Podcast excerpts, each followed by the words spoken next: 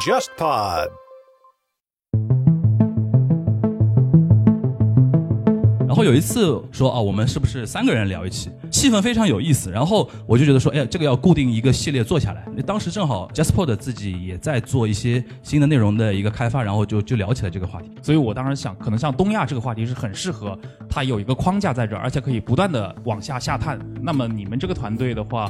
组合起来，我当时觉得，在所有的全渠道的内容领域，我认为涉及到东亚这个向度，这三国的一个比较分享，都可以提供一个最好的视角。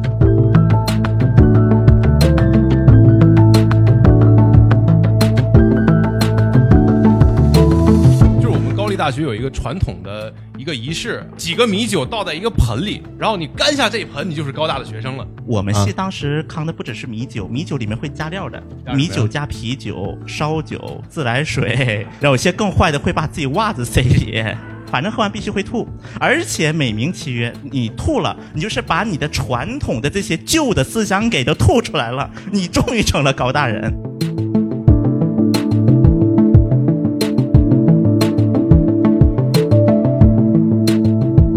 时的张幕府为了控制在各地的大名，有一个非常奇怪的制度，叫参勤交代，就要求所有的大名每隔一段时间都要来京都来一次。但是的话，对这些大名来说，他每一次参勤交代就要花费很大的钱，把自己的一家老小拖到江户去，拖了去江户的话，就导致江户它完全是一个外来人口集中的一个城市，自己是不是生产的一个纯消费性城市。所以说，当时我们讲了很多那个居酒屋这种文化，也是在江户时代开始产生的。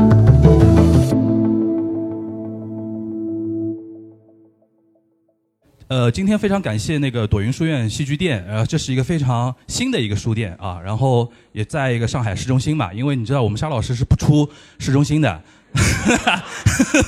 对吧？原来那个挑了一个别的地方书书店啊，浦东不去的，那种开开玩笑啊。然后呢，再感谢那个 JustPod 的的那个同仁啊，今天来了很多 JustPod 的那个朋友，比如说那个陈老板，对吧？然后杨一在后面，对吧？然后门口的工作人员，待会儿我们可以一一感谢一下。今天呢，我们主要的一个流程呢，首先是三个主播，每个人会有一趴，然后进行一些分享，主题的分享，三个人分别进行分享。然后三个人分享完了之后呢，我们会有一个呃休息，大概十分钟左右时间。回来之后呢，我们三个人会一起在等于是像模拟录节目一样的，在录那么一期节目，会有一个主题的一个聊天。真的录不是模拟录啊，对，今今天今天全程会有那个录音啊，到时候可以输出到线上。如果呃大家到时候今天有哪一部分没注意听啊，或者怎么样想传播的，啊，可以就这样事后传播，对吧？三个人录完之后呢，还有一次休息时间，可能也在十分钟左右。最后呢，我们就是进行一个互动和抽奖。互动呢，就是大家尽量提问。那个我上次在那个群里面也发了，就问到爽。呃，最后是一个抽奖和一个拍照啊、纪念啊，然后怎么样？好，那个我这边介绍到这边，然后请两位呃沙老师跟全小新跟大家稍微也打下招呼，好吧？啊、首先大家好，我是全小新。首先还是非常感谢能够在一周年这么样一个时机，我们一起在这片土地上一起去见证。一起去见证我们这个播客走过来这个一年的光阴，以及一年以来我们所付出的努力。因为其实这两天是我生日嘛，我所有的烦恼说吧。然后呢，我就是很感谢说能够，这这其实今天这个场地对于我来讲，其实是个最好的生日礼物，也感谢大家能够一同与我与我们一同见证这个欢乐的时刻，谢谢大家。全小新现在讲话很有韩国 idol 范儿，滴水不漏，对吧？啊，来沙老师，我我比较实惠，大家大家吃好喝好玩好就可以了。然后，因为这一次的话，其实虽然是一个线下活动有主题的，但更多是一个我们跟各位听众的一个嘉年华吧。所以说，大家也可以保持一个很放松的、轻松的心态对来继续参与就可以了。对对对好啊。好，那个我们那个打招呼的这个环节就到这边哈，我们进入那个第一个环节，就是三位主播呃分别分享。第一个是我跟那个陈彦良，我请了一个陈彦良那个 JustPod 的老大对吧？是老大吧，杨一？比较微妙，JustPod 的两两位老大对吧？然后那个呃 CEO 陈彦良，然后我说东亚观察局会会有这么一档节目，基本上就是我跟他两个人先呃脑洞出来的。然后他作为制作方，我想说一年了嘛，大家也来交流一下，看看从他的角度来怎么看我们这个节目。然后未来我们可能会有一些怎么样的一些想法跟一些规划。我们先跟大家介绍一下，就是东亚观察局这档节目，就是我大概有在节目里边也多多少少有提到，但是没有什么完整的提过。就是我们这档节目呢，最早是呃锦湖端会议里边里边的一一个小系列，对吧？因为有一次那个非常巧，我把沙老师和全小新请过来，当时我记得聊韩国的韩国什么事儿来着，我都有点忘了。反正你把沙老师引进到你自己的节目来，是不是因为你当时听过他在互左会友以及他自己主持那个竹林读书会？对，因为那个我是跟杨一在一九年聊过一次之后，知道你们有一档忽左忽右嘛，然后听了忽左忽右之后，一看那个节目的那个列表目录，我一想，哎呦，什么讲日本什么军国主义啊什么的，然后我说哎听一下，然后就听到一个互普的声音，对吧？沙老师互普的一个声音，然后讲的东西呢非常有意思，然后我就跟杨一说，哎，我说哎那个这个沙青青老师能不能介绍认识一下？比如说我可能希望他到那个锦湖端里边来聊，有这么一个契机认识了，认识之后呢，他来锦湖端聊过两期跟日本有关，我记得那个时候我们聊的是那个呃平成史嘛，对吧？平成和那个令和的一些事情，聊了之后呢，就有一次，同时我跟全小新又做过别的节目，聊那个韩国，就谁统治了韩国的，可能这个听过的呃听友也也有。然后有一次我都忘了一个具体什么话题，然后我把这两位请在一起，说啊，我们是不是三个人聊一期？我记得第一次做这个时候，我中间就突然感觉到，哎，三个人的那种化学反应非常有意思。因为可能听过早期的，就是独立出来之前的那个东亚观察局的听友可能会有这个印象，就全小新一开始有一个特点，就是我跟沙老师聊着聊着，他突然就，哎，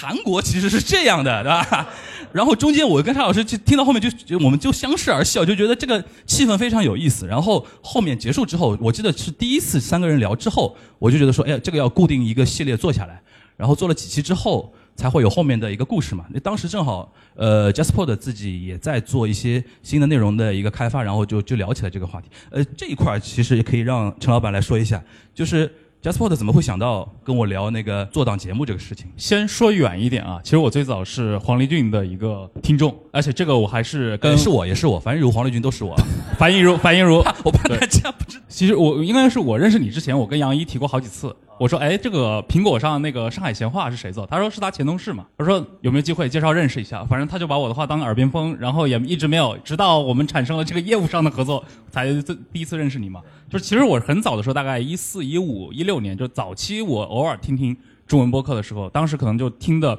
都不是常规意义上中文播客，其实我当时挑了一些方言类的播客，比如说找那个当时香港电台那个就是陶杰他们光明顶嘛，他那可能是个广东话的节目，以及有一个上海话的，因为当时我是抱着一种我想去训练一下自己的这种，比如说广东话加上海话的一个听力的角度。那你的那个节目好像应该是当时唯是不是唯一一档上海话的节目？不是唯一，是做的比较好的一档啊。是 是是，呃，所以我是从你上海闲话那个播客里面其实成为你的听众的，反而可能听锦湖端是更后面。呃，但是你刚刚说到为什么？就是那会儿，因为东亚观察局一开始是个栏目嘛，那我当时觉得 JustPod 也有可能和我们来有这么一个合作，因为我们其实当时就处在那么一个阶段，就是当时做了像互左会右之后，包括做了杯弓蛇影，当时想的一个方式是，其实这种基于个人谈话类的节目，以及他关注不同的垂类领域，其实有很多话题是可以做的。而当时可能我们觉得中文播客的这个整个的议题的向度不是特别的，就是大家还是综合类的台比较多。你比如说像互左会右，其实本身也是一个比较综合性的，什么话题都聊。那么专注在某一个话题领域，就是在同一个话题上不断下挖的这样节目不是特别多。所以我当时想，可能像东亚这个话题是很适合它有一个框架在这儿，而且可以不断的往下下探。那你又很合适，对吧？早稻田出身的，然后你跟那个我知道你自己也采访过自民党的一些大佬，然后全小新他是驻韩记者，然后也进出青瓦台。那沙老师是我们这个。呃，上海市人大代表对吧？你可以对对标到这个，对，所以我觉得我们三个人组成一个这样的一个这样的一个团队，来聊一个关于东亚的，不一定真的在聊，一定要聊跟政治相关的话题，很多话题，文化也好，呃，吃喝玩乐也好，我觉得你们能带来一些很经验向的一些分享，这个是我很感兴趣的，因为我过去比如说做互左忽右的时候，我就非常强调一个，就经验主义在这个事情上的一个加成，而不是只来探讨。关于个人感受，或者只是来探讨对一些理念或者方法论上的一些视角，所以当时我就觉得你们这种组合对我来说还蛮有吸引力。同时，因为沙老师跟我非常熟了嘛，他在互左忽右上长期以来就是一个顶梁柱式的一个嘉宾。其实我们这个名字都是他提供的，就互左忽右，沙老师是互左忽右这个节目的命名者。这个事情大概很多人还不知道，大概你要说一下。对对对，就 没有，就很多人问那个为什么会叫胡总会这样的名字嘛？问我我也很难给出个解释，我只能回答他，就是啊，沙老师取了这个名字。其实我们当时就一堆人在脑爆，其实我就是杨一、沙青青三个人有一个群，然后他提了叫这个名字，我觉得还不错，对吧？那就使用了。所以我对沙老师的表达输出，包括他个人对于中日两国的一些见解，非常有信心。那么你们这个团队的话，组合起来，我当时觉得可以在这个都不光是播客领域了，在所有的全渠道的内容领域，我认为涉及到东亚这个向度，这三国的一个比较分享，都可以提供一个最好的视角，这就是一个初衷。嗯，节目上线也一年多了嘛，我不知道从那个陈良你的角度，或者 Jasper 的制作团队的角度来看，你觉得一年做下来，你觉得我们东亚观察局有什么值得改进的地方，或者说值得可以保持的地方，对吧？这一段可以主要以吹捧为主啊。没问题，没问题。你刚刚说那个，一会儿让我来分享一下数据什么的，我赶紧看了一下。对 对对，对然后刚看了一下，确实数据还是挺不错的。现在，比如说，因为我们那个中文播客的一个上载，主要是基于两种渠道嘛，一种就是国内的平台，就是大家如果是通过。比如说像喜马拉雅或者网易云音乐这样的 app 来收听的话，那么它的数据是统计在这些平台上，还有一部分是基于我们自己的服务器。服务器的抓取，它可能就是比如说你是苹果用户，或者说你是通过一些专门的独立播客应用来收听节目，所以我们的数据也是来源于啊、这两种类型的平台。我们现在统计下来的话，比如在泛用型客户端，也就是基于我们自己服务器。每月的一个月活的订阅设备数，就是这个节目的一个每月的收听设备数，大概在二十一万左右。然后在国内平台的订阅数大概在十万左右。就加起来有三十一万台机器有订阅东亚观察局，对，这不算点击啊，如果点击的话，可能就是几百万。反复收听这种不算嘛对对对？不算不算，就是三十一万台设备嘛，就说明至少有三十一个活生生的人，对？你就理解成不同的 ID 嘛。当然也有可能是说我既是苹果用户，对吧？但我在那个哦网易上我也订阅你，我在所有的渠道都订阅你，但这也是有可能的啊。但这部分可能是核心用户，对他的人数也不会特别的多。对，所以我想这档节目的话，它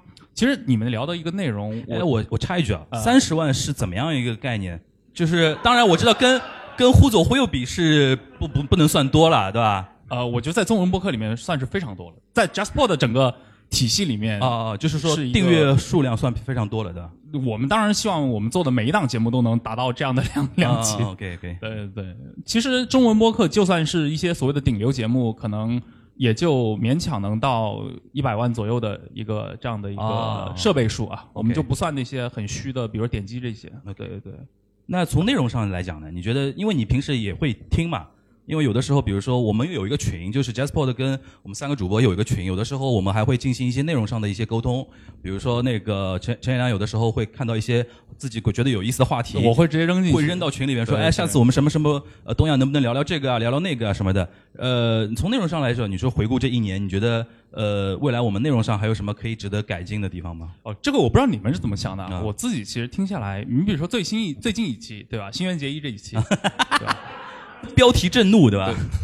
对 我当当当然，我个人对 Gaki 还是非常有好感的，啊但是因为你们三个人是完全就是不感冒啊，但是而且你们聊的这个内容啊，我说实话，有有 那个挂羊头卖狗肉，对吧？关于有点尬，有点尬，不不不，内容我觉得很好，但是跟 Gaki 实在没什么关系，实在没什么关系。对对对，对，但我觉得像这样的内容，我听下来是很开心的，而且我是听了这期节目，我才知道原来那个全小新是九九五后，我也很震惊，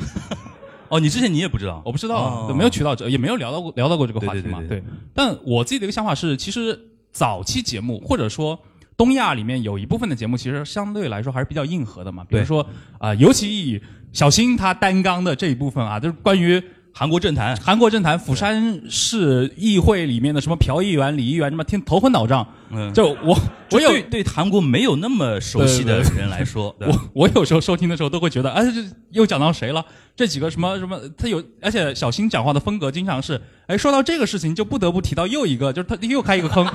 对，然后他可能一个话题之下连续开五六个页面，你知道，真的绕绕的特别晕。开页面这个非常形象。对对对，所以我当时在想的是，本来我觉得，哎，能不能在比如说偏娱乐或者偏这个，呃就是我们能够去。就是带入更深的这些话题里面嗯。进行更多的开拓，然后关于这些他们，比如说本地议会里面这些议会斗争啊这部分，我自己这只是个人的想法，不排除有些听众可能是格外的感兴趣，因为确实中文话题里面对这类的内容能够去输出的也不是特别多嘛。嗯。但我不知道你们是怎么想的。嗯嗯，那你觉得就是说，呃，你更希望说以后我们更聊怎样的一些话题呢？因为去年我在那个小宇宙上看到点击最高的都吃喝玩乐嘛，对对对，就什么聊什么咖啡啊、面呀拉面啊、面食啊那种美食啊，都是顶在前前三的。所以你看，拉面说来找过来做了说话对对对对对对对。我觉得可能是平衡一些，稍微平衡一点比较好，因为就是你们所关注的这个话题领域，东亚对我来说的话，我会觉得它有一个大众化的潜质，但相对你们三位又是比较呃接触的又比较深，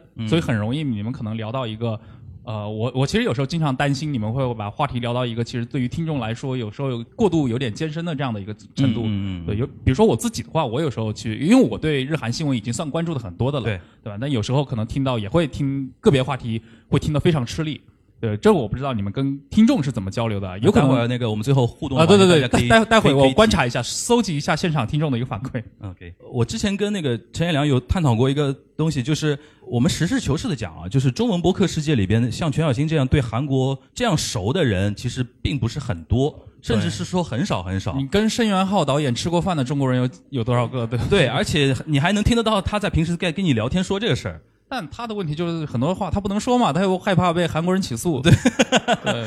我之前跟陈陈晓良有脑洞过，我说是不是给全小新另开一档，就是聊韩娱的，啊对吧？每周每周聊个什么十分钟、十五分钟，对吧？最最最近欧巴又怎么样了？那种感觉会会火吧？这种呃我觉得很有很有戏，而且他自己现在不是自己有一档那个偏视频类的那个泡菜观察局是吧？但但是那个是还是算传统媒体题材，还是嗯不受他自己控制嘛？对，对就是我觉得小新可以担当一个东亚的一个衍生节目，专注于这个韩国国内。当然，具体哪个议题就是咱们可以再讨论啊。就是跟卢克文比流量嘛，对吧？对 吧？坚决不能输那种那种感觉。好沙老师，沙老师，我知道那个你跟他就是聊那个谍海的，还还蛮受欢迎的嘛，对吧？这个能给点什么小小预告、小消息什么有吗？呃，谢谢谢谢，你这个 我自己都我自己都没想到，你看啊你给我留出了一个广告位，对，资深、呃资深主持人就是这样的。对对对，厉害厉害。那个沙老师，因为之前在互左忽右，其实除了咱们聊这些日本的近代历史，还有一个长期的系列是关于呃间谍与情报这个系列，我们叫谍海译文嘛。所以这个系列在今年将会以一个呃可能是我们推出的第一档付费类的这样的一个音频的形式。当然，为什么付费？呃，盈利是一个，其实是个第二位的考量，更多的一个考量还是我们那个《互左忽右》这个节目的听众体量现在变得也也非常大。然后呢，关于间谍，尤其情报历史，我们要去动用很多的一些材料的话，从内容角度上来说，我们觉得可能设置一个 paywall 的话，对于它的内容的安全性，包括整个的一个收听体验可能会更好。你讲的很隐晦啊，就是肯花钱来听的人都不是一些杠精的人，对吧？哎，对对就对，这就这么一件事儿嘛，对吧？对对对对对，所所以以这个可能会在下一步推出。所以有，嗯所以我们这次线下活动，我跟那个 JustPod 在蕊这次活动的时候，我就特别坚持，我说一定要收费，因为如果是全抽票的话，平运起来的话，我不能没法保证来的观众他到底对我们这档节目的一个关注程度，可能刚刚听个一两期就抱着试试看的心情来抽票或者抽到了，对吧但至少说这种形式的话，但至少是核心饭圈嘛。哎，我觉得这个跟收收回啊，不是饭圈，核心粉丝，核心粉丝，核心听众啊听众。哎，对，核核心听众啊，拒绝播客饭圈化啊。哎，这个我我觉得这个跟那种就是进群，就是拉微信群，其实很、很相关的。嗯对其实我们就是我又有一段时间是非常积极的去成立不同的这些互左忽右的听众群，但后来我发现其实。加群的听众未必就是你的核心听众，对他很多，比如说有的听众可能也只是听了一期他就加了群，因为他加所有的群。对对对，对，我不知道你你有没有遇到有过？有有有有。今天刚刚还发生一个，就是啊刚加了刚加了小号的群，然后问你是谁，问我你是谁，问这个群是干嘛的？对 就这是有这样的人，所以说还是要进行一些筛嘛。对对对，其实我现在就觉得可能建群不是一个非常高效的方式，嗯所以现在也完全佛系了。对行，那大家可以期待一下我们沙老师的那个《谍海译文》收费的版的那个节目，然后同时我们全小新说不定会有那个韩娱类似的节目会策划出来，对，自从知道他是九五后之后，我对他的单独系列就更有信心更有信心了，对吧？啊，那我们感谢那个陈彦良，我们我这一趴就到这边，大家谢谢。接下去那个是徐小新的啊，首先就是还是很高兴能够在这个场合能与大家就是见面进行一个沟通。刚对于上一趴，首先我必须要说两个事情。第一个，首先就是我补充介绍一下我们的背景。我包括杨一老师，包括樊一茹，我们几个都是一财出来的，一个第一财经的媒体。呃，包括不仅是我们在内，据我所知，上海播客圈至少有不下六七个主播出自一财，所以我们一般说一个事儿是第一财经是上海播客圈的黄埔军校，我们有这么一个称呼。然后不仅如此，而且可能一财他们也悟到了这么一个点，所以一财自己也办了个播客。当然他们悟的比较晚啊，基本上现在做成头部的都走了。好，那么今天我这一趴呢，我请到了就是我旁边这位，我们叫他的那个张凯，我张凯，包括下面那个张瑶，我们三个都是大学同学，都是高丽大学毕业的。我这么比喻吧，就是我一般考试，如果说考的快，觉得要快要挂了，我就把他俩的照片挂在墙上拜一拜。基本就这种存在，相当于是把高丽大学学神界的半壁江山给直接撬过来了。今天，今天他呢，你是在那个哥大，目前是在哥大读那个 MBA，然后在我来上海回来实习的过程中，然后今天就是把他拉过来了，直接直接拉到现场。我们今天聊一个什么话题呢？可能我们聊得上轻松一点啊，就没那么硬核。主要还是聊一些韩国那些想吐槽的事情，因为我们俩呢都是在韩国工作过，然后也生活过，也学习过，就是也面临了很多就是我们觉得理解不了的东西。就韩国为什么脑回路这个样子？然后我们今天就是正好也是因为大家想吐槽话都很多，但鉴于时间比较有限，我们就是就抽几抽几个简单来聊一聊吧。我们就是也是。那么首先，我想咱我就是我不知道你在就是韩国就以前念高大的时候有没有遇到一些就是你想不开的事，就是为什么他们会这么想这个事情？在回答这个问题之前，我想说一下，就是我可能已经八九年没回过国了。然后关于国内的这个 podcast，其实我是也是第一次接触啊，所以今天还是抱着一个学习的心态。然后我虽然现在不是全老师的听众啊，我未来会是的。这样，好，就是在这个呃学校里边上课的时候，其实我觉得当时我。没有跟人的交流太多啊，但是就是印象最深的一件事儿就是，就我当时参加的社团活动比较多，然后社团里就有好多喝酒的。你说这个喝酒怎么能喝的那么凶？就是我们高丽大学有一个传统的一个仪式，呃，翻译成中文是不是叫四碗式？四碗式对，撒班洗啊，撒班洗对，呃，叫四碗式就是什么呢？就是韩国有一种酒叫那个有点像养乐多味道的那个那个米酒，有点像养乐多米酒米酒。然后他会把几个米酒倒在一个盆里。然后你干下这一盆，你就是高大的学生了。然后女生的话呢，是不用干这个盆这盆酒的，女生是需要干一盆的养乐多，就就比这个酒会更难受，你知道吗？就是那种酸酸甜甜的干一大盆，啊，有这么一个仪式，就是可能这个我听说啊，是原来高丽大学在这这个就是民主抗争的时候，就是。会有很多这种这种游行之前壮胆用的，然后这个就变成了一个仪式，变成一个喝酒整蛊新人的这么一个仪式。其实我一开始挺理解不了这个事儿。我其实觉得你们系算好的，你们只刚的是一筐米酒是吧？啊。我们系当时扛的不只是米酒，米酒里面会加加料的，米酒加啤酒、烧酒、自来水，然后有些更坏的会把自己袜子塞里。我去，那你们这有点硬核。然后他们是什么逻辑呢？你喝完必须吐，就是他是这样的。比如说，假设我们有一轮一一轮人站在这里，那么就是这一轮每个人一喝一口，喝一口，喝一口，必须要到最后的时候要喝完。但问题在于最后辈就是新生肯定放在最后的。那么你觉得学长们会怎么做？这一刻自己会喝多少？然后最后就都是最后那个人喝，然后半反正喝完必须会吐。肯定会吐，而且美名其曰，你吐了，你就是把你的传统的这些旧的思想给都吐出来了，你终于成了高大人。对，这个还是很理解不了的。你体验过吗？你在我体验过那里边加泡菜汤。那后来就是你们学社团不也经常喝酒吗？啊，对，社团基本上每周要喝两次酒，然后每次基本上能持续十二个小时，就是从晚上六点喝到早上六点那种，就是把我这个熬夜的能力给锻炼出来了。这就是为什么韩国二十四小时咖啡厅那么多的一个真正的原因。因为我在之前有一次播客里边讲过，韩国二十四小时咖啡店很多，我没有讲透为什么的很多，就这个原因。包括那我，因为我记得我喝的最多一次喝过六茶，从晚上六点，第一轮是烤五花肉加烧酒，第二轮是那个日料加清酒，第三轮呢是那个炸鸡加啤酒，第四轮去 KTV 喝的是。再喝了个啤酒，第五轮呢去了那个清，就是那个清吧酒吧，喝了洋酒。最后一轮是干什么呢？天一亮一看，哦，喝个解酒汤去上班吧。对，我也听说过这种。那其实我记得你当时在高大的时候，你当时因为其实像你也好，包括张瑶也好，你们就算是跟韩国人能够一决高下的，就是在那个一个程度嘛，应该算是。那么当时我想问一下，就是你在就是上课的时候有没有什么理解不了的地方？就为什么韩国他这种逻辑来思考这个问题？就是上课的时候，可能就是会这个感觉同学们的竞争心都特别的强，就是有的时候就是，呃，怎么说呢？就是他为了坐第一排，他。让他的朋友帮他就是占座，然后就就我我的这种就是这种这种这种小小的竞争心就被激发起来了。我说我靠，韩国人能这样，我就不能输给他们。于是我就连前面的一节课都一起听，然后就为了占第一排那个座。然后前面那节课的老师一直认为我是他课上的学生，然后考试的时候还问为什么没有我，就是主人公应该是韩国人，不是我，对吧？啊，这是我自己做的，我自己理解不了的事儿。不过不是，不过我补充一下啊，这个是韩国人民的内卷。为什么他们？你说他们内卷，一就是可能打一个简历，十二个证书，八个什么这个考试那个考试，A B C D E F G H I J K 就等等等等等，这就是大家在自媒体号上说的韩国的内卷。其实这才是一个真正活生生体现，而不是大家说什么啊，今天世越号又被财阀给弄沉了呀，啊，今天朴槿惠被弄一是因为韩国的财阀要搞他呀，就这种东西。我卷了他们是吗？不是你参与到了他们的内卷，成为了真正的韩国韩国人。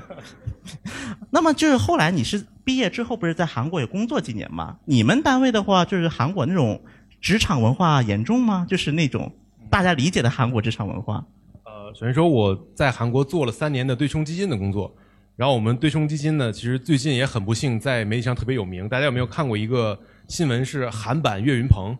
呃，创造了人类历史，就是两天内亏了两百亿美金。他其实是我的直接汇报的老板，然后我在那个公司其实工作了三年，然后。作为对冲基金的话，其实这个先不说这个这个事儿本身啊，这个事儿本身我是说不了。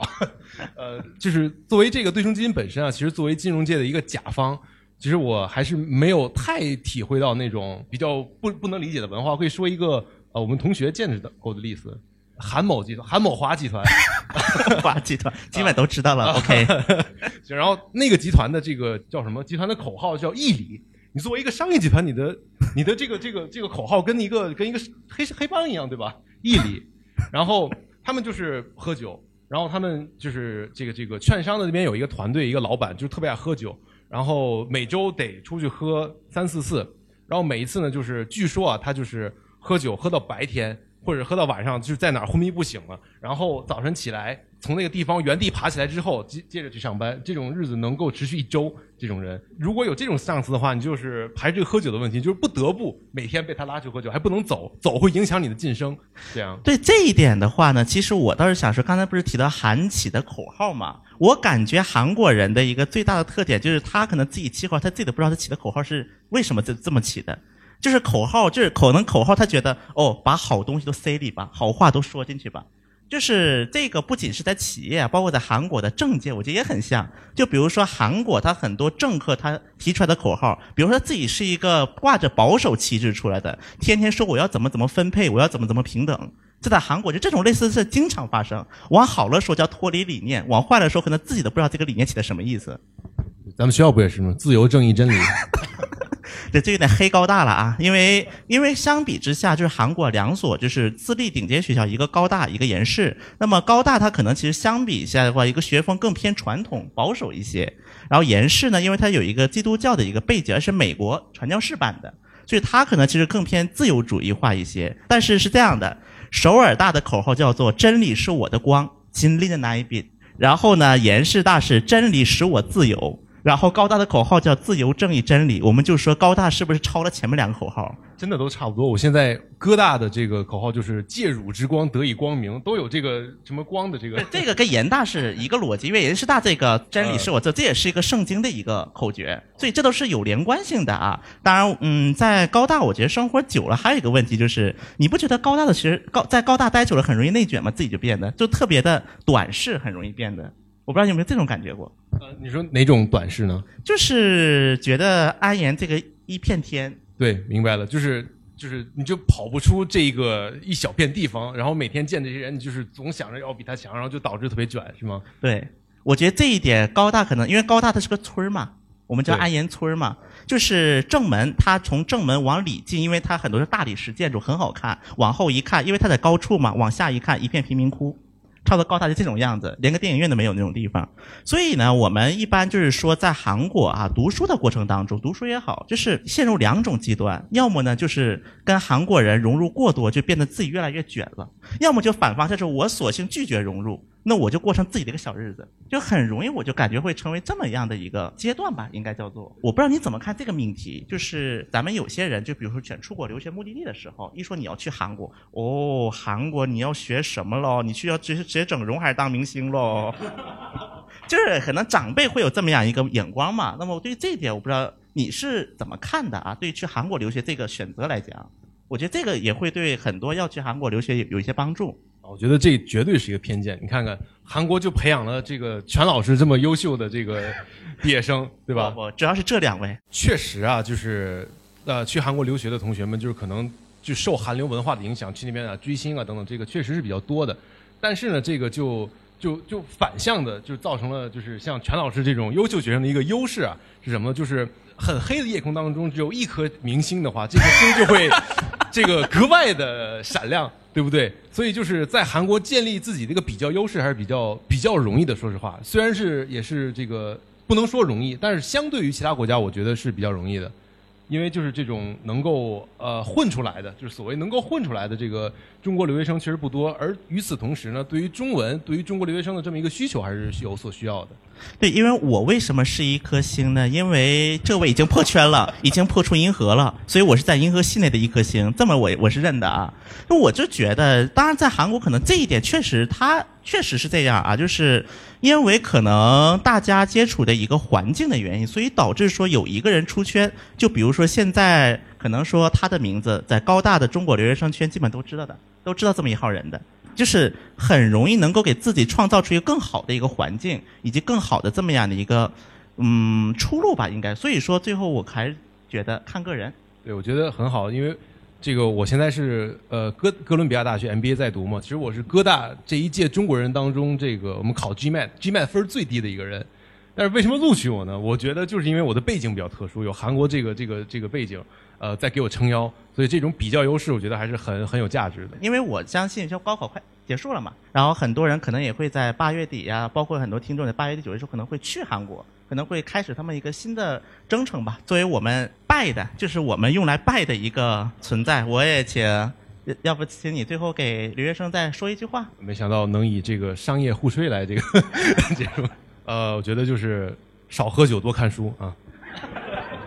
在韩国少喝酒，这个我想举四只手。好，那么我的环节就到这里了，谢谢大家。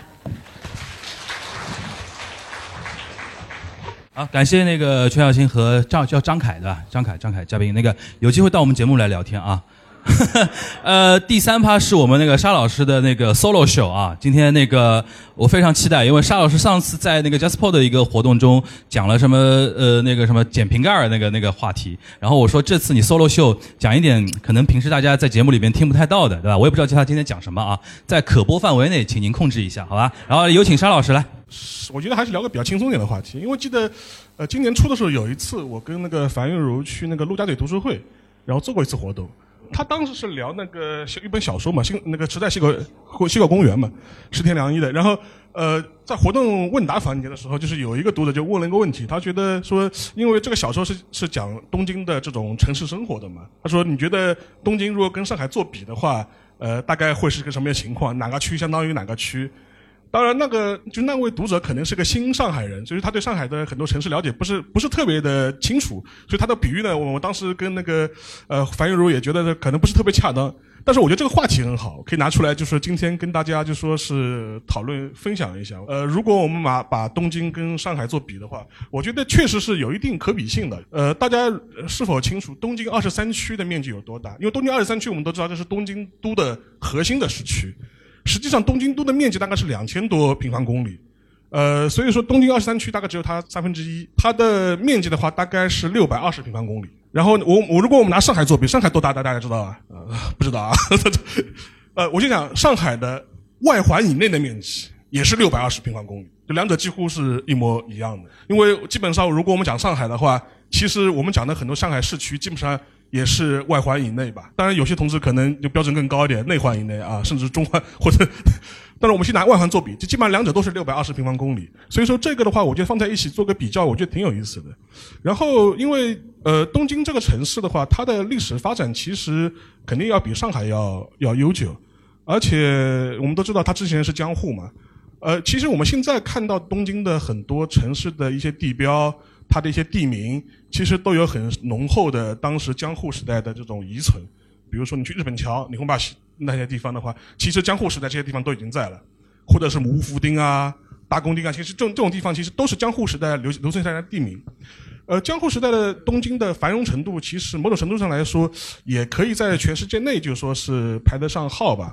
呃，基本上它在十九世纪初的时候，人口就是超过一百万人的人口，常住人口。但是还有一点非常有意思，就是说是我们现在很耳熟能详的一些日本的一些市民的一些生活方式，其实也是在江户时代逐步养成的。呃，举个例子，就比如说我们都知道居酒屋这种东西，或者日本的外食的传统，就外面吃饭的这种传统，其实都是江户时代保留下来的。那江户时代为什么会有这样一个时代呢？会有这样一个产物呢？那也跟江户时代的一个特殊的政治体制有关系的，因为。当时的川幕府为了控制在各地的大名，有一个非常奇怪的制度，叫参勤交代，就要求所有的大名每隔一段时间都要来京都来一次。名义上面是 是陪在将军身边，但实际上面是把你叫到江户来，然后是被幕府监视，看到你的一举一动都能纳入幕府的也就是眼中。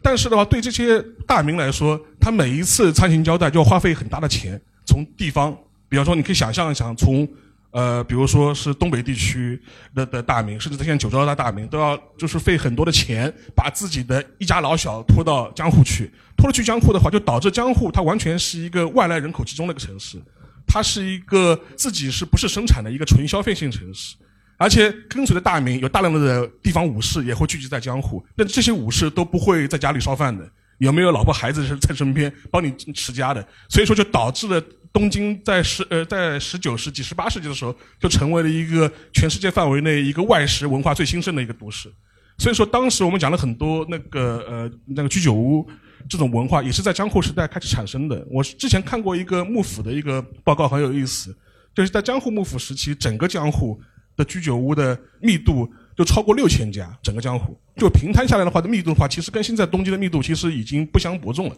所以说，这能看出当时江户的一种发展的一种趋向或者这种方式。呃，上海当然是十九世纪以后随着开埠以后才慢慢发展出来这样一个外向型的都市，也是一个消费型的这样一个都市。呃，如果今天我们如果把上海跟东京做比的话，其实有还有几点大家可以看一下。你知道现在上海最小的区大家知道是哪个区吗？讲静安区的朋友，你想的可以是老静湾。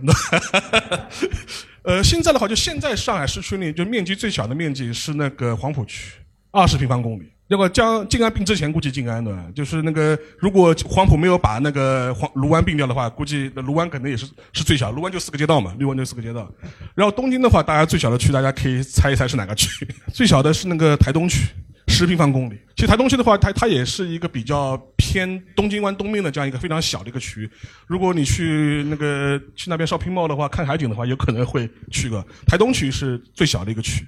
然后的话，在东京十二区里面，其实我不知道大家有没有看过一部日剧啊，就是那个那个《东京女子图鉴》。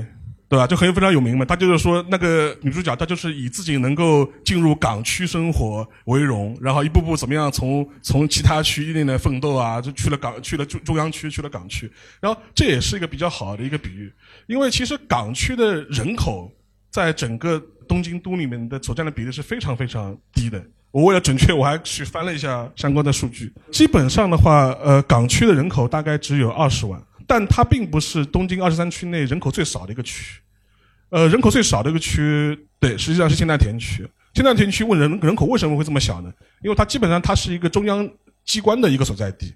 呃，就比如说我们很熟悉的一些什么国会议事堂啊，然后各个省厅的办公大楼啊，全部是集中在千代田区的，就千代田的人口就变得非常非常的狭小，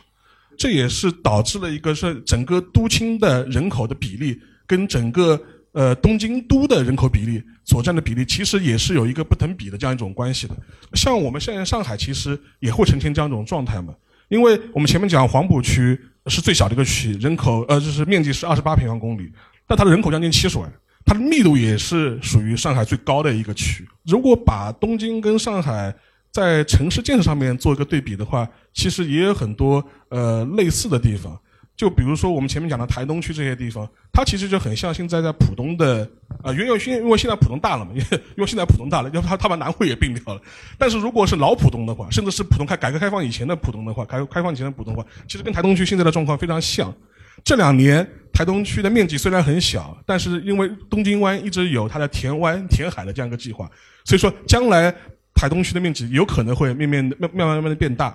呃，所以说这也是看到一个城市发展，它到了这样现在这样一步的话，它如何跟现在的它自己的一个发展趋向做一个比较好的一个对接。其实还有一个是讲到一个城市文化，我前两天正好是上海电影节，我看了一部那个日本电影，叫也蛮早的，大概是九七年、九八年左右的，叫《写乐》，它讲的就是在江户时代一边的呃那个出版商，他怎么样通过浮世绘的这种画家之间的竞争拉抬各自的销量。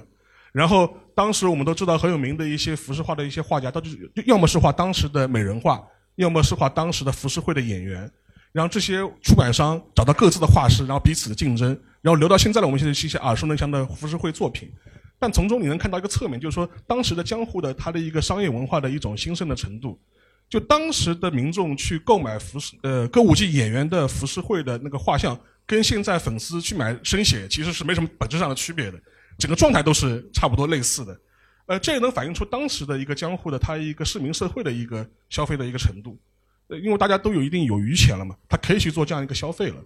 呃，所以说我觉得从那个我们现在看到的一些日本的一些呃潮流文化，或者是日本的一些都市文化的一些留存，其实在江户时代能够找到很多的影子。其实上海其实也是一样的，因为我之前跟樊玉茹在另外一个节目里也聊过上海的一个城市格局的问题。因为现在大家这个区域是属于原原法租界啊，原法租界，然后现在叫横幅横幅历史风貌区。大家如果再往再往西面走一点，到往华山路那个方向走的话，大家可以看个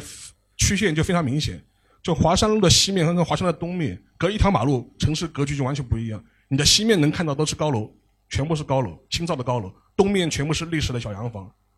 这是一个很明显的划分。那是为什么呢？因为华山路就是原来租界的一个边界。现在的静安寺实际上是等于是原来原来的租界的一个最边缘的一个区域，再往西的话，呃，就是属于华界或者是城市发展相对来说比较呃滞后的一个区域。当时啊。呃，所以说之前很多人说静安区是上海最好的区的，老静安区上海最好的区，我觉得可能是吧。至少当时是这样一种结构。所以说，我们可以从一些东京、上海的一些现在的一些城市发展的格局当中，能够找出一些线索，能够看到一些它城市发展为什么会成为现在的这个样子。那我先讲这么多，好吧？其实今年那个在陆家嘴读书会的时候，我都有这种感觉。我们东亚其实真的，陈老板应该多拉一点那个。日本企业的日本旅游局啊，日本振兴观光振兴机构的什么赞助和植入，对吧？很多很危险啊，对吧？现在有有危险发言，很危险啊，不能拿他们的钱，不能拿他们的钱，我们自费去旅游，好吧？倒贴去旅游，倒贴倒贴倒贴倒贴啊！哎呦危险发言，这段不能剪进去啊！谢谢谢谢。那我们那个就开放提问了，好吧？三位老师好，嗯，呃，先说一下跟 JustPod 的结缘，我是疫情初期那个时候在。因为还没开始上班嘛，闲着没事就翻那个手机，翻新的播客节目，然后翻到的 JustPod，然后最开始听到的是呃忽左忽右那一期关于怎么讲物资短缺的，然后我就点进了 JustPod，然后才翻到的这个东亚观察局。谢谢谢谢谢谢。然后你可以提问。然后我就是想提问一下全小新全老师，嗯，关于韩国民众的一个性格吧，就其实我对于他们的有些我是特别不理解。比方说，他们在体育比赛时候用的一些就有点不耻的手段，包括他们在传教时候，就是那么不遗余力。然后包括就是之前听那个专门有一期，就是说不能说韩文是颜文，然后不然韩国老百姓听了也会很不高兴。然后我就是想知道，就是为什么韩国会有这么用高晓松的话说，就是为什么有种这种用力过猛的这种感觉？它到底是？什么促成了这种性格呢？就是说，好，谢谢谢谢。嗯，首先这个问题提的很好啊，特别好，而且也代表了国内绝大多数对于韩国的一个观感。很多吃瓜群众都很想知道这个你这个这个问题的看法。首先，大家如果看自媒体看多，应该还看过一个梗，说韩国人喜欢自焚。就比如说什么反对进口，来个自焚，然后这虽然我不该这么说，从一个珍视生命的角度，但从吃瓜群众的角度来说，那确实是一个传统异能了，有点像是。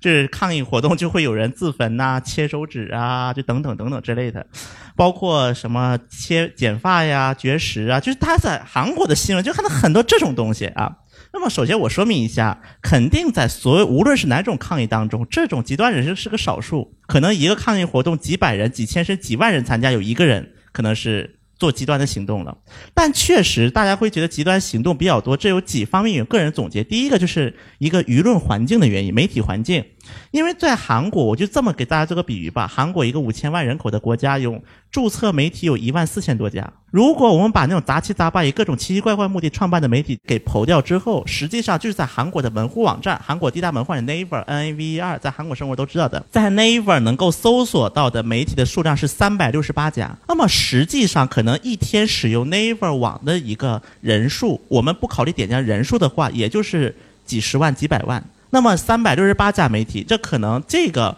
数字量在全球，如果我们算算成人均，这个非常可怕的数字，那就导致说，对于媒体来讲，这么多媒体，它发什么？因为事件就那么多嘛，无论韩国再大再作妖也是，事件就那么多，那么所以它媒体只能去抓住更多吸引人眼球的角度，去来报。与此同时，很多的主办方也知道媒体的这种尿性。以至于那些主办方们也想去通过这种，甚至是一些势力想通过这种极端的方式来表达他们的意见。这个在韩国是非常常见的，就包括为什么在韩国之前甚至出现过一个这么一个事情，在一八年年底的时候，韩国地铁站里出现了一批以就是大家有看没看过明星应援的那个广告，就是什么谁谁谁明星生日快乐，有人给金正恩挂了，而且这个标题叫做。迎接白头爵士伟人，欢迎委员会。然后他的口号是什么呢？你现在不要怕那个金正恩，不要怕朝鲜执政党，你会喜欢上他们的。当然，这个这种言论实际上是韩国主流社是无法接受，这明显的。但他为什么要说这种言论？我个人的一个观念还是说，想让媒体关注到他们，舆论关注到有这么一波人。包括在韩国，甚至总统候选的时候，有这么在韩国也成个网络梗，叫许京宁。这个人是说什么自己智商两百六。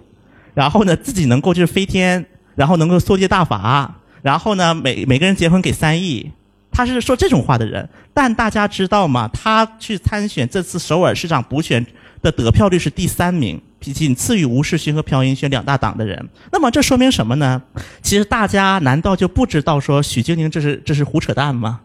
但是大家发现，哎，许晶说话有几句话是对的，虽然他也有很大一个邪教教主的一个成分在里面。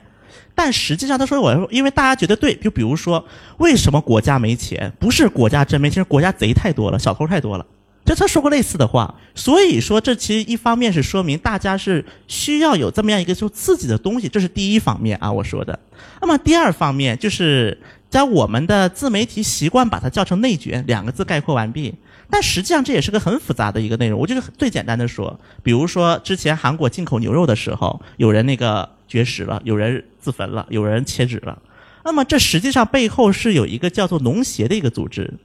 就是类似于我们的农业供销社加农业银行加农村信用社的一个功能，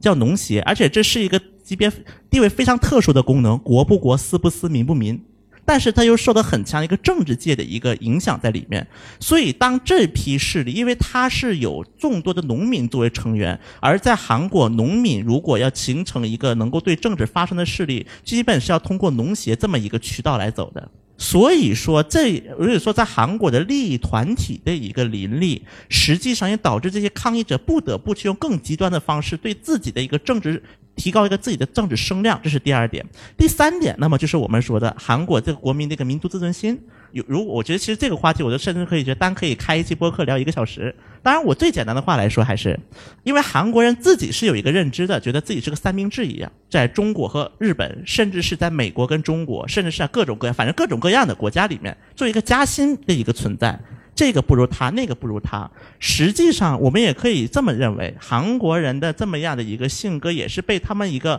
外部环境所逼迫的。因为韩国之前是做一做过一个模拟，比如说把韩国这个国家搬到什么西欧哪个地方、北欧哪个地方去，那么韩国应该说不定能成为这个地区强国。你从全球来说，韩国其实是就是一个强国了。但问题在只不过是因为它摆在这个位置了它的一个那个地理位置决定了它要被两个更强的夹在中间嘛。所以我是觉得韩国人现在有一种是集体焦虑症，尤其是韩国的一个高层也好，包括一些应该叫有识人士吧，他们是有一种焦虑症在里面的，就是因为有这么样一个认知，所以就导致说韩国人就会很恐惧一些事情，比如说恐惧谁来偷我技术了，谁要把我技术抄了，谁要怎么怎么样，怎么怎么样，就不得不他会觉得很敏感。因为他觉得这是他们的立国之本，立国之本没了该怎么办？当然，我们当然您刚才第一个提的体育这个话题啊，当然我不站在任何立场讲，韩国人对中国也说一样的话。我个人是觉得中国对韩国，包括韩国对日本，就是这几个国家之间，它是存在一个很强的一个竞争意识的互相是，就我不能输给韩国，我不能输给日本。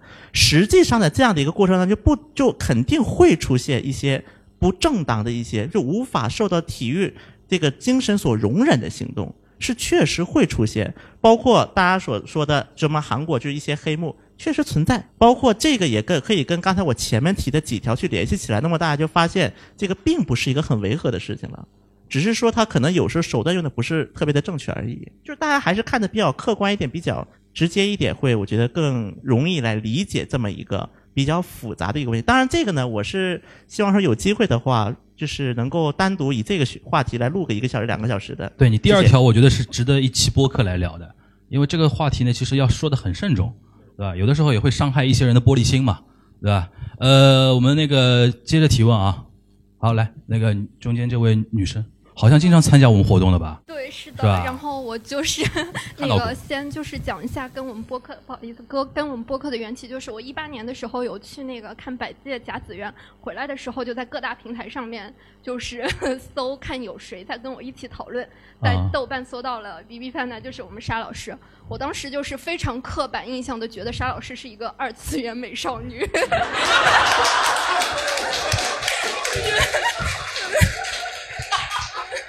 对，然后，然后后来，后来就是先是非常震惊的发现沙老师是个男性，然后后来又，然后又后来发现沙老师不只是男性，还是一个就是学者这种形象，就当时整个也是，就是坐标系的对对对面，对完全是对面的一个坐标。对，然后就是顺着沙老师这根藤呢，就是先关注了互左互右，然后又是我们的东亚观察局，还有警护端嘛。然后我这边就是第一个问题，先问那个樊玉茹樊老师我就想问一下，我们以前的那个警护端，嗯就是会补档吗？对，然后哦这个问题，哦对 对，这是一个我我记住了对然然后后第二个问题是，我想问一下那个我们的全小金老师，就是全老师以前在那个节目里面有推过那个上海的咖啡地图嘛？然后当时在节目里面就是讲了两个咖啡馆，但是都就是是全小金说的吗？对是，然后当时有咖啡地图你有印象吗？就是就是有介绍在上海的韩国街的有两个咖啡馆，对，倒了不少但是因为哦，在上海的韩系咖啡地图啊，对，然后那个地图就非常的有点模糊，然后那个因为有没有我二点？零版本的？对，我也不知道是哪几个字儿，我当时还在微博发问了，然后就是钱老师非常迷惑的给我这个，我问说这个具体是哪几个名字，然后钱老师给我点了个赞，没有回答我。这就是 diss 了啊，这就是。然后就是这两个问题，好那个，老师谢谢谢谢。呃，我先我先说吧，那个呃补档这个东西，我觉得比较难，因为的确，你像警警护端我做了八年嘛，然后很多素材手边也就没有没也就没有了，可能。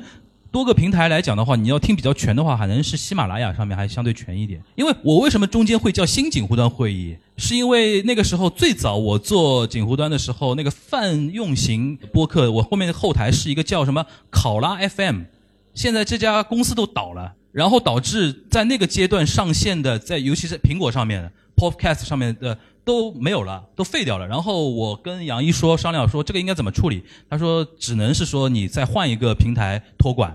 现在我那个警护端新的托管平台是那个新警护端会议的托管平台是蜻蜓 FM 嘛，当然我希望它也别倒，对吧？呃，那么多年可能就喜马拉雅上面的警护端会议是是最全的。最全的，当然现在又有个问题，各个平台大家的评审的标准不太一样，有的话题能上，有的话题不什么不能上之类的。但是我综合看下来是喜马拉雅是最全的。如果你要补档的话，可能麻烦你要去上那个喜马拉雅上面去翻一翻，有古早时期的，可可能第一期、第二期可能上面都能找得到的那种啊。这是我的回答，就是你为什么点赞不回话的事儿，是吧？你那条应该是没有艾特我的，首先是我自己搜到的，对吧？不是不是，我我往下监控啊，不是不是，嗯我往下说啊。第一个呢，首先就是我如果是我搜的话，我就会往下滑，滑的大多数我会点赞，但是我可能没往去点进去。所以说，第一个是之后如果要发问的话，要么私信，要么用微信，反正用其他能够直接找到我的方式最好的，因为有时候确实可能会忽略掉。对对对，我记得我看过类似的话题，但是因为记忆确实是有点模糊了啊。然后在此呢，我也可以很嗯肯定的跟你回答一句，我当时提的咖啡大都倒闭了，已经是是因为疫情吗？不是。因为韩系咖啡厅在国内的一个哦，嗯，当然韩系咖啡厅的前世今生呢，我觉得这又可以开又是一了，期啊。这很长的一个故事，这是一个。我记得几年前什么租用咖啡很火很火嘛，租咖啡，包括背后的撕逼呀、下就没咖啡陪你，它是为什么请代言就倒啊？好像中以前提过一嘴，以前提过一嘴，没有具体展开的。对这个，因为确实我应该算是直接见证者。有我朋友圈的朋友的话，应该偶尔会看到我发的，我会发一条的，比如说待会儿结束可以加他朋友圈，就是这。就韩系咖啡厅在国内的一个倒闭情况，又一家倒了，又一家要你在朋友圈发这种东西啊？不是，因为我会观察嘛。啊包括上海最后一家 Pass Gucci 是在去年十月份倒闭的，在虹桥天地，嗯，变成了 Team，而且是变了 Team 对，咖啡话题好像也是我们去年录过的，我们而且点击量很高那一对反应很好的一期。行，那个我们回答到这边啊，呃，还有啊，继继续。啊，我要先表白樊亦如，然后那个、就是呃。哎，谢谢谢谢。就是啊、呃我呢老粉了，就其实我是以前一一年大地震结束到日本留学了四年，然后我啊。大概是从你们开始没几期就开始听那个锦湖端嗯会议，然后我呢，然后后来我大概一五年回国的，然后当时就是其实我觉得就是说在日本的那个情况下面，然后和中文的，就是基本上一个是你们的播客，一个是那个锵锵三人行，一个是哇把我地位康熙来了提那么高康熙来了这三个哦就陪伴你的对陪伴你的时间对的啊慰藉慰慰藉啊然后然后而且就是在这个过程里面，等一会儿我再再重复一下，《锵锵三人行》《康熙来了》和锦湖端会议的。对的。然后，然后，尤其在这个过程里面，其实为什么会一直就听下来了？其实就是说，在这个过程里面，就是听到很多可能是同年代的这种共鸣，或者说是背景相通的这些东西，就是有很多很多都是通的。尤其听到过程里面还有一集，就是我那年是过年的时候从呃次城飞上海，然后过头了之后听那个跟你是同一间航班，故事也是在那个播客的内容里面听到哦，原来我同一个是春秋那个对吧？对的，对的，啊春秋同一个航班，大概延就是晚上那个延期了很久，什么什么台风的那个。啊，我们是同一班啊。同一班。哎。对的，然后就是那种熟悉的陌生人的这种感觉，包括你们还有上海闲话的那个、啊。那个节目都在听，然后这个过程里面就也安利家里人听，因为都上海人，然后就是今天刚拍了照片给家里，然后我爸爸问说为什么松板牛没有来，啊，松柏牛是我原来锦湖端会议的搭档，他是我大学同学啊。他一九年之后因为自己工作关系啊什么的，就是介入比较少一点。来继续，是的，然后就是呃，就是这么一个缘起，然后就一直听到现在，包括后来的东亚观察局，包括现在的一些新的板块，嗯。就是个人的话都是呃 Q 米星星就非常感兴趣的。好好好然后沙老师这边的话，就是历史方向的、震惊方面的，也是个人兴趣，所以说就一路这么听过来了。陈老师这边的话呢，就是说以前其实对韩国的话可能会有一些比较大略的一些印象，但是通过这个节目其其实是知道了很多一些细节的事情，然后和。日本和中国这个联动的听就觉得很有趣，因为我在日本的话，我也是学类似于也是东亚地区研究的那个内容，所以就比较通一点。反正就是这样。然后我今天就是说带来的问题呢，也是在路上突然想到，因为我现在是二胎的妈妈，一个比较民生的问题，就是最近你知道中国的话，就是这个动向比较比较剧烈，就是一方面又开放三胎，然后一方面又是说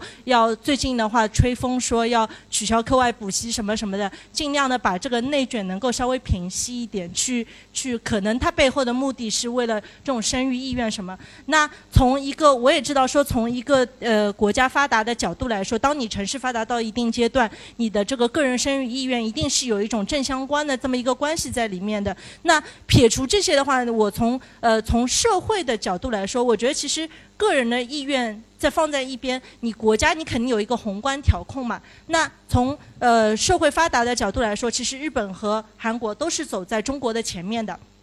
那这样的一个情况下，我就是想要问两位老师，包括呃樊一茹，就是说，呃，从你们自身的这个观察来说的话，就是日本和韩国在育儿上面的，就是社会养育也好，就是这个国家的这个宏观调控，对于呃他们这个个人的生育意愿的一个作用里面，他们各自呃一个是问题点，踩了哪些坑？然后另外一个就是说，呃，我结合我们自身的现在的这么一个情况，因为我们和他们有一个不一样，就是我们老人带娃，对吧？又是一个特点上面不一样的地方。那呃，我们自身接下来的话何去何从？就是想要问这么一个一个问就题。介绍一下日韩关于那个少子化的一些的踩了哪些坑啊，或者哪些有意思的一些点啊，以后以后我们可以借鉴和避免，对吧？韩国现在是最低的，你还要听他的经验教训吗？教训呃，首先呢，众所周知，韩国是目前全球生育率最低的没有之一，相当于是生育率是零点八八，低于一。对，就是相当于一个夫妻连一个孩子都生不出来。那么这一点呢，其实韩国，我我刚才我们又说到我们的许晶宁，所以许晶宁呢，反正哪天可以专门讲一下，这也是个神人。那么他当时呢，他有一个承诺，就是说结婚给三亿，生一个孩子给一亿。那么这是一个什么梗呢？我为什么要说到这里呢？因为目前在韩国的很多，尤尤其是农村城市，什么县，因为韩国也确实没有像我国这样户籍的一个管理制度，所以说移动这个地址是比较自由的啊。那么在韩国又出现了一种现象，比如说我们县说生二胎给五千万，我们说给八千万，我们说给一亿，就韩国已经是到这个地步了，开始。当然，他们的这个迫切，这更加的现实和迫切，因为他们是如果没有人的话，可能这个县就要没了。韩国我记得看过一个统计数据，有百分之二十五的县和县级行政单位是在未来十年内会消失。然后目前韩国有百分之三十五的县和市连一个妇产科都没有。那么对于一个，比如说您是做母亲的，那么您比如说选择搬家，那么您会选择一个没有妇产科、没有儿科的城市搬家吗？有孩子的情况不会吧？所以这就是一个恶性循环。那么这是一个方面啊，目前在韩国的一个县级的一个地区。那么如果到韩国的大城市，像比如说，韩国有一句话说的很好，叫做“韩国等于首尔”。韩国的说啊，现在目前首都圈就首尔加经济道加仁川首都圈地区人口两千五百万左右，差不多快韩国的一半了。那么在韩国的首尔，这个不生孩子是另一个趋势。这种情况就是说，很多女性不敢结婚，很多女性不敢结婚，这是第一方面。然后第二方面是在结婚情况下不敢生孩子。就第三，他们又陷入一个灵魂发问：我为什么要生孩子？我工作忙得要命，你说单位吗？能给我养孩子吗？好像也不见得。所以这其实这一个个都是非常非常现实的问题，而且不因为韩国的话，对于地方自治来讲，一个。地方行政学的角度来，他不会，他对于首尔这种城市，他是不会允许你，因为你多生孩子会给你那么多钱的，是不会允许的。因为目前的文在寅政府也好，民主党的一个基本政策是地方的一个平衡发展，所以说他会禁止一些首都圈的城市去用这种方式去扩大它的人口。那么这个发钱就变成了一个什么感觉呢？我在地方我发钱，但没人愿意生；我在首尔可能有人还会考虑考虑，但不给。包括这是一个政策因素，其实在韩国也是，也有个多子化的时代。韩国多子化的时代口号是这样的：不要生多，就生两个。然后呢，三千里无穷江山，如何保下去？靠生俩孩子。这韩国是有类似这样的口号的。当然，喊这个口号的当事人自己生了仨。所以在所以说这一点来看呢，我觉得韩国的一个情况更就是已经到了说，就算是用各种方式也无法挽回的程度了，已经进入了一种。不像我国，比如说我国，如果是放开三胎之后，会提升一些生育率的，尤其是在一些就是县城啊一些地区，可能会出现这么样一个情况。但是在韩国，可能连这个翻转的余地没有了，这是比我们更加严重严峻的一个情况。日本的情况比韩国好一点，日本大概一点四、一点六吧，就基本上生育率是这样一种状况。而且实际上你这个生育率，你跟甚至跟中国很多大城市比的话都不算低的，甚至都要比可能比上海高。但日本的问题是怎么说呢？我觉得他也是掉进了这样一个循环之后，你要再走出来，重新在世界范围内基本上是看不到例子的。当然，我我朝例外啊，我朝可以创造奇迹。然后这这个这我这这确实是这样，但但但至少是我们现在看到的先例，就西方发就西方发达主义国家，一旦进入低漩涡、低生育率这个漩涡，基本上无一例外没有能够幸免的。从而且从日本角度来说的话，其实日本的问题其实不光是生育率的问题，是总体来说那个呃婚姻率都越来越低。这是很大的问题，就是你不结婚，你谈什么就是说生育率的问题呢？啊，就跟我们一样的，就就就是我们三个讲这个事情没什么说说服力。所以说，我觉得这个问题真的是我们的软肋，对软肋的，没什么说服力。就说，但是从日本的角度来角度来是讲，它整它整个世代的生育率，随着年就年轻时代跟年老时代比起来，它这个结婚婚姻意愿都变得越来越低，这是一个非常尴尬的问题。而且今年的数据，就是二零年的日本的新生儿的数据，呃，可能是低于八十万。新增的儿的数字是低于八十万，对于一个一亿多人的国家来说，这是一个非常吓人的数字。其实实际上面从呃二零一五年以后的话，整个数字就是你可以看到是一个不可阻挡的趋势在往下走。当时跌破一百万，二零一八年就是新生儿跌破一百万的时候，日本人已经哇哇叫了，觉得这个事情已经很吓人了。结果今年其实已经是那个呃呃，就是跌破八十万了，所以这个趋势可能还会加速。而且实际上面从政策上来说，它虽然会给很多社会福利的问题，但呢，整个一个婚姻意愿和那个养育意愿，我觉得是很难通过物质刺激的方式把它拉抬起来。尤其对日本这种国家来说，因为他很多人说，我日子会我已经过得很舒服了，而且他还不存在韩国的一个高度内卷的问题。因为对日本人来说，其实对很多有孩子家庭来说，他并不指望孩子能够出人头地，加入社会的残酷竞争。就连你小孩躺平，我也可以愿意养你。他不指望就是说是每个人都要去挤一个阳关道。但即便是这样，他日本生育率他都还是很低。而且很讽刺的是，之前安倍有过一次国会质询，就是也是也讲到那个少呃少子化对策的问题。结果很多人说，哎，说安倍你自己都没养儿孩子的，你有什么资格说这个问题？后来安倍就后来当时的对答就是大概意思就是说啊，虽然我跟我的太太的没有小孩，但是我们希望能够创造一个呃更好条件，让希望有养育的人能够有更更友善的这样一个环境。但即便是这样，我觉得总体来说，我看不到有什么反转的这样一种可能性，基本上会一路这样走下去。韩国它还有一个问题所在，像韩国是目前政府已已经是把大招都祭出来，怎么办呢？哦，韩国你们不是内卷吗？你们不都喜欢去国企吗？可以呀、我把公企业，我把公共交全搬到地方去，看你还去不去地方。但韩国人很快就发现很尴尬的问题，我已经把我的国有，我就国家机关呐、甚至一些那些我们的国企啊、公企业呀，我已经事业单位全搬到地方了，哎，但我还在首尔上下班，就我宁愿倔强的每天坐四个小时班车，我也不搬过来。这这个就导致一个什么？第一个，这个鼓励了韩国的交通事业。这种政策一个局限性在于韩国的一个领土面积，导致说，除非你给我弄到济州岛去，你把我们占位，那我就不干了，我辞职。然后如果不是这种情况，只要我还在韩国内陆，那我就每天通勤，我大不了每天通勤，或者是我自己在这租个小房子，然后孩子、老婆，或者是甚至是老公、孩子，我就放在首尔去。这就是韩国目前面临比日本更尴尬情况一个原因，就是政府已经把大招使出来，但是还是不生效。三位老师好，我是学生，然后我平常没事，听得见，听得见，啊，听得见。然后我平时会在图书馆，就是一边就是一边干活一边听三位老师的那个播客嘛。然后我觉得就是三位老师聊天氛围特别好，就特别想听下去，意犹未尽那种。然后我平时对于日韩的新闻比较感兴趣，我平时获取日韩的信息呢，主要通过三个渠道吧，一个就是国内的一些，比如说 B 站上面一些媒体制作的视频，然后另外呢就是对岸的那个，比如说环宇这样的节目，然后还有就是通过播客类的节目。然后我觉得，呃，听这个播客最大的收获就是说有不同的视角，比如说小新提到的，就是我记得比较深的就是，比如说财阀，然后还有就是政府之间的关系这种，对之前我了解到的一些很好的补充。那么就是这个收获特别大。然后我的问题是，呃我先想问一下，就是之前那个黄老师之前有提到过，就是竹内亮拍的那个纪录片嘛？啊，你说我对吧？哈对，就是他提到了那个呃，在苏州生活的女呃日本女性，她觉得在苏州生活比日本自由很多嘛？呃，南京，她是南京，啊啊，对，南京，sorry，他是那个纪录片是苏。啊，对。然后我的问题就是说，因为我们都知道儒家文化圈都有，比如说这个敬语这样的一些语言习惯嘛。然后我想问，在日本和韩国其实都有敬语嘛？我们这边相对来说确实比较干净啊。然后我想问，就是在日韩敬语这个东西，它是一种就是语言上的一种束缚嘛？大家会对这个有？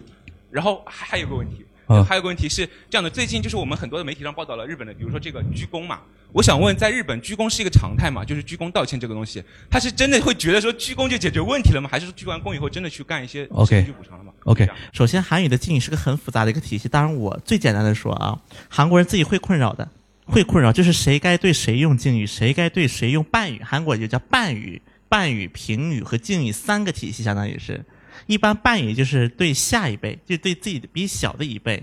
就会用就是半语。然后一般敬语就是敬语，它也是分的准敬语和高高层次的敬语。那么高层次敬语一般就是很书面化的一些用词，就是汉字可能翻译过来就国内用的一些书面，比如说仰望。昂芒浩密达，这个是也是一个武学梗啊，是金大中先写给全斗焕用的，就反正之类的啊，类似的。所以说韩国人他会困扰，首先，然后呢，而且熟了之后，韩国人之间会有这么样一句话，我可以跟你用评语了吧？就是互相会有一个，即便是在年轻也是，会会有个确认的过程，我们可以用评语了吧？可以，OK，那就开用了，就啊，你来啦。在那之前一般都是年轻的，对，就是一般会分的比较清。当然，现在的年轻人就大学生啊，以大学生为中心，会稍微有一点变化，就是说我们互相都用准敬语，就是我们也不考虑说你比大我比大，你比我小了，一直到我们熟了，直接两边一起放，一起放成平语。当然，这也确实是韩国语言的一个特色吧，我可以这么说。反正简单就说这些。呃，日本的话，敬语跟问题应该跟韩国差不太多。就是年轻人，大家都面临一个问题，就是日本人现在年轻一代，他用敬语的，就是规范啊，就越来越不严谨，越瞎用，对吧？甚至有的那种明明，比如说“ございます”就可以了，然后什么“ございます”还加个“いたします”，这种就是双重敬，他他会觉得说表达我都要跪下的那种感觉，但其实从文法上它不一定是正确的。所以说，日本现在年轻人也面临这个问题，就是说，首先他都有那种敬语的手册啊。就是那种出那种敬语手册，比如说你呃读大学的话，一定也要掌握这种东西。呃，稍微唱出的一点点说的话，可能我反而会觉得说，呃，敬语文化 可能会是日韩两个国家的一些独有的一些文化特征，会体现在敬语方面。你比如说男女两个人一开始用的是敬语，当他们开始不用敬语的时候，你就知道，哎，这两个人关系发生变化了。对吧？然后那个呃，社团里边、学校里边的先辈、前辈和后辈的一些关系什么样的，就反而会造成日韩的一些独有的一些文化现象。如果你把这个文化现象作为一个非常非常平等的去看待它的话，也是一个国家的 identity，就是这个这个东西。然后它日每个国家的境语现在都在发生自己的一些变化。你包括你像，其实中文也有敬语的嘛。其实所谓敬语嘛，就是用词的一些变化，对吧？然后，呃，比如说什么几百年前我们是这这么用的，前两天还说什么，我们现在都说什么跳槽，原来跳槽是那个那个可能青楼女子才会用到的一些词汇，但现在我们也在用，这因为语言一直是在变化的。我倒不是把它看得太别特别的严重啊，这个呃，如果你学日语的话，把敬语学好是会非常受到一些年长者的一些好感。这倒的确是一个非常好的一个一个东西。然后关于鞠躬这个事情，让那个沙老师来补充一下啊。鞠躬的话，如果你去日本车站，你去那个你去车站看的话，对观察特别明显，就看到两个人在二十米开外开始鞠，一直聚到门口啊，就是就是面对面。我我插一个小点，打电话都鞠躬，打电话都鞠躬，他他就是他的 body language。打电话都鞠躬，如果你打的电话对象是你的上司或者说前辈，他跟你打招呼啊。就一个人在那边鞠躬。然后最好笑的一个梗是，也是去年的时候，就去年疫情期间嘛，当时很多人说要要要加速日本的一些纸本化作业。你看那个日本的敲章就是的，官位越大的人，这个章是正的，啪一个就部长的章，然后科长的章，下面员工的章都是斜的，就像那个正的章在鞠躬。就这个当然是玩笑话，但实际上面确实是一个日本的一个它的一个基本的文化，因为他把这个看成是一个人际交往一个最初的一个一个方式。这个跟敬语也有点关系，跟敬语有点关系。然后，但是我还理解呢，就是有的时候就你看到一些新闻场合，就比如说办了个什么错的事谢罪的啊鞠躬的，这个其实更多就是表明一种你有一种道歉的一种态度和一种觉悟的。其实日本人很多都是看重看重这个东西，就是说你你你表达了一个你低头的认罪的这样一种态度，他认为。他这个方式是可以接受的，所以说更多是一种他日本自己的一种社交文化上的一种传统。当然，这个东西你可能在在外国人来看，就啊，你不就鞠个躬吗？你能代表什么意思呢？但这个可能要你要回到他的语境中，他能理解它的含义和它的意味到底有多严重。对，就是老外看半泽是看不懂，看不懂，对，不就是我给他洗了那种，不就是土下座吗？为不就？对，一定要这样。所以说我这个还是跟他传统文化语境是有关系的。对，好。I'm the first to say that I'm not perfect, and you're the first to say you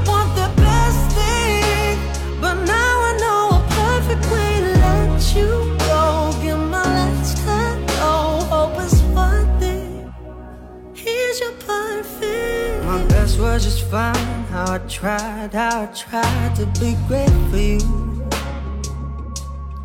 I'm flawed by design, and you love to remind me no matter what I do. But you won't see me break, call you up in three days. I'll send you a bouquet, saying it's a mistake my troubles away. One more glass of champagne, and you know I'm the first to say that I'm not perfect.